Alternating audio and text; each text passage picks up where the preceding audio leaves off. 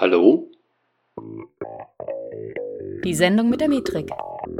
Der Webanalyse-Podcast mit eurem Gastgeber Mike Bruns.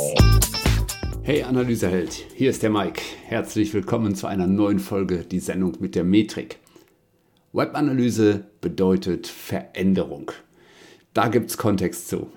Und zwar erlebe ich das immer wieder, immer wieder, mit so vielen Menschen äh, habe ich schon gesprochen, die das Thema Webanalyse oder auch andere Themen ähm, anpacken wollten und am Ende ist nichts passiert. Äh, ich sehe also immer wieder Menschen, die nicht bereit sind, sich zu verändern und damit letztendlich in einer Sackgasse landen oder Nullentwicklung nehmen. Deswegen, wenn du diese Folge hörst, oder hören möchtest, höre sie wirklich nur, wenn du bereit bist, auch etwas zu verändern, weil ansonsten rede ich ja hier gegen die Wand. Das möchte ich ungern. Ne? Deswegen, wenn du aufgeschlossen gegenüber Veränderung bist, dann hör sie dir an und auch bitte bis zum Ende. Also Veränderung, das Oberthema dieser Folge. Ähm, und immer im Kontext Webanalyse bitte nicht vergessen. Warum bringe ich das hier auf den Zettel? Viele sehen Webanalyse als Selbstzweck, beziehungsweise das ist kein aktives Ich sehe Webanalyse als Selbstzweck, sondern sie verstehen einfach nicht, was hinter Webanalyse steht. Äh, kurzum, es geht nicht darum, einfach nur irgendetwas zu messen. Äh, es geht also auch nicht darum, einfach nur zu schauen, wie super du bist oder wie super dein Unternehmen ist, sondern es geht darum, wie super du oder euer Unternehmen äh, oder dein Unternehmen sein könnt. Ja, es geht also um Entwicklung nach vorne, um Veränderung letztendlich. Die Webanalyse zeigt uns im Prinzip einen Blick in die Vergangenheit. Das ist das sogenannte Was ist passiert Konstrukt, was ich da immer hervorhebe. Also was ist in der Vergangenheit passiert? Oder wenn man es kompliziert ausdrucken möchte, dann könnte man auch sagen, es ist die Messung von Bewegungen im Hinblick auf Unternehmensziele. Und ihr merkt schon, da steckt auch das Wort Ziele wieder drin. Und da hört euch auch gerne nochmal die Folge 23 an, wo es ja um Ziele in der Webanalyse geht. Äh, und weshalb Ziele auch so wichtig sind. Und eigentlich muss ich das hier gar nicht mehr groß ausführen, aber nur wenn, falls du die Folge nicht hören solltest, Ziele sind kurzum wichtig, sonst ist eine Analyse nicht möglich. Es gibt noch einen anderen schönen Satz, der ist von äh, Herrn Santayana, einem spanischen Philosophen. Und der hat Folgendes gesagt. Those who do not remember the past are condemned to repeat it. Also die, die sich nicht an die Vergangenheit erinnern, sind verdammt, sie zu wiederholen. Und auch das ist etwas, was die Webanalyse ausmacht, nämlich den Blick in die Vergangenheit zu richten und daraus Ableitungen positiver Art für die Zukunft zu treffen, um nicht dieselben Fehler noch einmal zu machen. Äh, auch äh, der gute Albert Einstein hat ja auch schon gerne gesagt, dass er es für die reinste Form des Wahnsinns hält, alles beim Alten zu belassen und gleichzeitig zu hoffen, dass sich etwas am Ergebnis verändert. Und das sind diese, diese, diese Zitate, ja, die, das sind die, die ich auch in Seminaren immer wieder bringe, weil ich fest davon überzeugt bin, nur wenn ihr etwas verändert, also aktiv verändert, dann ändert sich auch etwas am Output. Also ihr steckt etwas rein in, in, in, in die Veränderung und am Ende bekommt ihr mehr Cash oder mehr Besucher oder was auch immer gerade euer Ziel ist. Ja. Deswegen hört euch auch gerne nochmal das Thema Ziele an im Podcast. Schlussendlich geht es um wie soll ich das jetzt am schönsten ausdrücken? Es geht nicht einfach nur pur um Veränderung. Man kann jetzt irgendwie äh, irgendwas verändern auf der Seite und weiß von vornherein, dass es Quatsch ist. Ähm, also kurzum, es geht eigentlich eher ums Optimieren. Also optimieren statt ausprobieren ist da vielleicht so das Schlagwort. Und um zu optimieren ist eine Frage essentiell und das ist die Frage nach dem Warum. Ja, warum verhalten sich Nutzer auf unserer Website so, wie sie sich verhalten. Also kurzum, die Webanalyse zeigt uns erstmal, was ist überhaupt passiert. Und jetzt müssen wir die Frage nach dem Warum klären. Oder vielleicht sogar noch tiefer die Frage, was bringt wie viel Warum? Das ist eigentlich so einer der Kernsätze in der Webanalyse. Was bringt wie viel Warum? Das Was können dabei, ja, keine Ahnung, das kann sein, woher die Nutzer kommen oder welche Seiten sie besucht haben, welche Geräte sie benutzt haben, um die Seite zu besuchen und so weiter. Und das wie viel ist dann letztendlich das Outcome, also das, was hinter den Zielen steckt. Wie viel Cash habt ihr gemacht, wie viele Leads gewonnen, wie viel Kosten eingespart und so weiter. Und dieses Warum jetzt am Ende zu klären in was bringt wie viel, warum, das ist ganz, ganz wichtig, ganz, ganz entscheidend, um eure Webanalyse zu treiben. Viel zu oft wird diese Frage nach dem Warum an das Webanalyse-Tool gestellt. Und damit werdet ihr immer auf eine, auf eine große Hürde stoßen, weil das Tool diese Frage in der Regel nicht beantwortet. Denn die Frage ist schlichtweg da falsch platziert. Du musst das Warum also anders klären. Und wie kannst du das jetzt klären? Und dann kommt relativ schnell das Wort Testing auch ins Spiel. Also jeder von euch kennt das A-B-Testing oder multivariates Testing.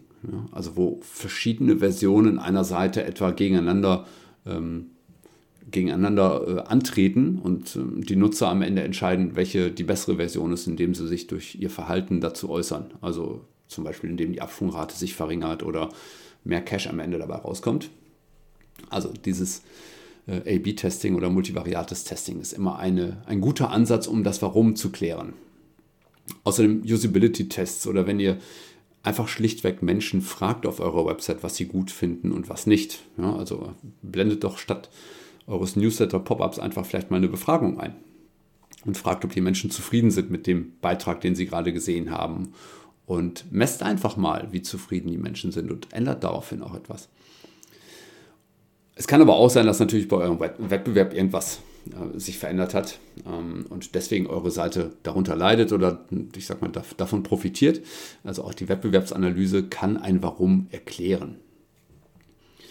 Entscheidend ist jetzt, dass ihr, wenn ihr eine solche, so ein Warum versucht zu klären oder versucht herauszufinden, was zu diesen Handlungen geführt hat auf der Seite, dass ihr danach selber in Handlung kommt. Das heißt, ihr versucht herauszufinden, warum haben sich Benutzer in der und der Art verhalten und dazu stellt ihr Hypothesen auf.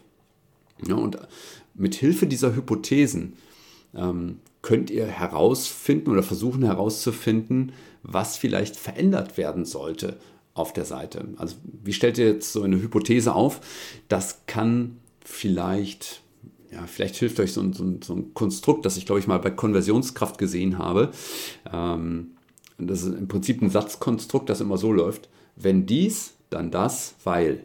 Also wenn dies, wenn, wenn zum Beispiel, ähm, äh, wenn wir die Bildsprache auf der Website äh, in der und der Form verändern, dann fühlen sich die Nutzer besser verstanden oder besser durch den Inhalt geführt, was auch immer, weil, ja, weil, weil, weil wir vielleicht mit den Bildern entsprechende Signale gesendet haben. Ja. Also immer dieses, wenn dies, dann das, weil, kann euch vielleicht dadurch helfen, so eine Hypothese aufzustellen. Oder noch besser, stellt viele Hypothesen auf, mehrere auf jeden Fall, und priorisiert dann nachher vielleicht nach Erfolgschance der Veränderung. Ja, also es gibt ja nicht immer diesen einen Grund, weshalb Menschen sich auf der Website so verhalten, wie sie sich verhalten, sondern oftmals gibt es mehrere Anhaltspunkte, auf die wir dann eingehen können. Und ihr müsst halt am Ende herausfinden über diese Testings, welche die relevanten sind. Und ihr merkt schon, das kann halt auch mit, ja, mit, mit Fehlschlägen verbunden sein, oder wenn vielleicht eure Hypothese nicht gut war oder äh, die Menschen sich dann doch wiederum anders verhalten als erwartet, ja, dann ist das erstmal natürlich in Anführungszeichen ein kleiner Rückschlag, aber nichtsdestotrotz habt ihr daraus was gelernt. Ähm, also nochmal, entscheidend ist, dass ihr nach einer Analyse äh, bei dem, was passiert ist, danach in Handlung kommt und die Seite verändert und schlichtweg optimiert und überprüft, ob das, was ihr in der Optimierung geleistet habt, auch wirklich was gebracht hat. Ja. Und lasst euch auch bitte von Rückschlägen da nicht äh, verunsichern. Es geht eigentlich, eigentlich geht es gar nicht um, nur ums Optimieren an sich, sondern es geht auch um Learnings, die man dadurch erzielen kann, dass man die Nutzer äh, quasi in solche Tests mit einbezieht. Also du merkst immer wieder, es geht eigentlich um Veränderung. Ja? Und letztendlich, ich weiß, dass Veränderung ein schwieriges Thema ist. Ne? Veränderung an sich ist schwierig. Und vor allen Dingen ist Veränderung unbequem und die bringt viel Arbeit mit sich. Und Deswegen bleibt es bei vielen Unternehmen meistens beim Versuch der Veränderung, ähm, weil sich viele einfach auch zu sehr auf das Tool verlassen und darauf hoffen, dass ein Webanalyse-Tool denen schon alles erklärt und alles auch selber verändert. Ähm, ja, passen Unternehmen häufig ihre Strategien nicht mehr an. Oder die Personen reagieren nicht auf das, was die Webanalyse ihnen als was ist passiert liefert. Ähm, dafür lesen am Ende alle mehr Reports, aber es wird weniger daraus gemacht. Und kurzum, dann sind wir in so einem Bereich der, der Zeitverschwendung. Ja. Das heißt, wenn aus Analysen nichts folgt, dann kannst du sie auch gleich irgendwo in die Tonne hauen oder in der Schublade verschwinden lassen, weil Ähm, das ist auch manchmal ein Problem, wie Analysen kommuniziert werden. Hm, ähm, aber kurzum, wenn du eine Analyse hast und daraus nichts folgt oder keine Handlungsempfehlung äh, entsteht, dann kannst du sie auch gleich sein lassen, weil dann haben alle nur Zeit verschwendet mit dem Lesen. Ähm, aber nichts ist daraus gewonnen worden. Und wie gesagt, das große Thema dabei ist häufig auch Kommunikation. meiner, meiner Erfahrung nach schaffen es viele Analysten oftmals nicht, aus, aus diesen Daten einen Vorteil fürs Unternehmen zu erzeugen. Es, oftmals werden einfach zu viele Merkmale kommuniziert oder es wird mit riesen Tabellen um sich geworfen, äh, statt zu verdichten und das zu kommunizieren, was wirklich, wirklich wichtig ist und damit quasi eine Handlungsentscheidung zu geben. Es werden auch zu, viel, zu, zu viele Merkmale kommuniziert. Ja, also so nach dem Motto, ähm, ich erzähle dem Chef jetzt erstmal, auf welchen Seiten wir welche Absprungraten hatten. Ja, das interessiert den im Zweifel gar nicht. Den interessiert im Zweifel, welchen Vorteil er durch eine Entscheidung hat. Wenn ihr nämlich sagt, okay, wir müssen dies und jenes ändern, weil Ne? Und das und das passiert dann und am Ende haben wir mehr Outcome oder sowas, dann sind viele Chefs auch eher bereit, in Handlung zu kommen. Ne? Also stattdessen versuchen viele Analysten häufig die, die Entscheidung ähm, nicht vorzubereiten, sondern einfach nur vom Chef zu erwarten, dass er die Tabellen schon versteht und dass der dann schon eine Entscheidung äh, daraus fällen wird. Aber es ist nicht so. Ihr müsst sie vorbereiten. Als Analysten seid ihr mindestens Entscheidungsvorbereiter, manchmal sogar Entscheidungsvollstrecker. Und äh, darauf müsst ihr einfach eingehen. Merkt euch einfach, ein Chef möchte wissen, was er aus der Analyse, ähm, was er macht, welchen, welchen Einfluss das auf das Unternehmen hat, was ihr da jetzt herausgefunden habt. Und sie wollen es möglich, möglichst auch noch einfach erklärt haben, weil viele wollen sich jetzt gar nicht damit auseinandersetzen, was für eine Bedeutung ein Seitenaufruf hat oder eine Absprungrate oder wie die Conversion Rate definiert ist. Das ist denen alles ziemlich egal. Ähm, sie wollen es halt einfach nur möglichst einfach erklärt wissen und ähm, mit einem Vorteil. Ich habe ein paar Tipps für dich, wie du vielleicht äh, jetzt mit diesem Thema Veränderung umgehen kannst. Also ich weiß, das ist ein super, super komplexes Thema und äh, über das Thema Veränderung kann man sicherlich auch ein ganzes Seminar machen im Unternehmen. Ähm, kurzum, aber ihr, ihr, müsst euch mit Veränderung auseinandersetzen, weil ähm, das ist der Kern der Webanalyse eigentlich. Nicht das Zahlenlesen, sondern das, was daraus folgt. Also meine Tipps jetzt vielleicht so, nutze Daten, um zu verstehen und mit diesem Verständnis, das du aufgebaut hast, am Ende Dinge zu verändern. Ja, also nutze Daten, um zu verstehen und daraus Veränderungen zu generieren. Und probier es auch immer und immer wieder aus. Ja, versuche immer wieder herauszufinden, was dahinter steckte. Versuche auch immer wieder herauszufinden, das Warum zu klären. Mit Hypothesen, mit Testings, mit allem, was dir, was dir dazu einfällt. Ja, probier es einfach aus. Und nächster Tipp ist vielleicht auch, sei und bleibe neugierig. Versuche herauszufinden, was sich hinter diesen Zahlen verbirgt und versuche das Warum immer wieder herauszukitzeln. Ich sage äh, sag auch mal wieder gerne, dass äh, ihr kennt ja die Dimensionen und Metriken in der Webanalyse meistens recht gut schon. Äh, und ich sage auch mal wieder, hinter jeder Metrik steckt ein Mensch. Ne? Das ist, Metriken sind auch Menschen. Ähm, wer bei mir im Seminar schon mal war, der wird das kennen, diesen Spruch. Metriken sind auch Menschen. Also versucht herauszufinden, welcher Typ Mensch dahinter steckt und warum die sich so verhalten, wie sie sich verhalten.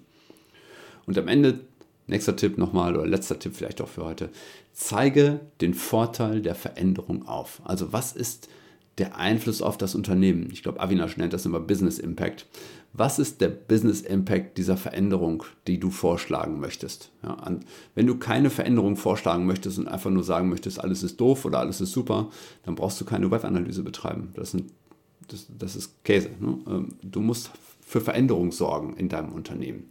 Und nur so wird das Unternehmen auch noch besser, als es vielleicht jetzt schon ist. In welcher Hinsicht auch immer. Was auch immer das Ziel eurer Website ist.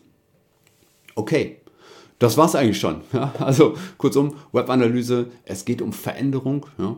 und stellt euch diesen Veränderungen, die, die ihr immer wieder vorfinden werdet, die auch euer Umfeld ähm, betreffen. Und ja, ich wünsche euch viel Erfolg dabei und hinterlasst mir gerne einen Kommentar, ob das eine Folge ist, die euch weiterbringt, weil ähm, das ist mir einfach immer sehr, sehr wichtig und schickt mir auch gerne Themenvorschläge für etwas, was ihr was ihr gerne mal hören wollt. Ja.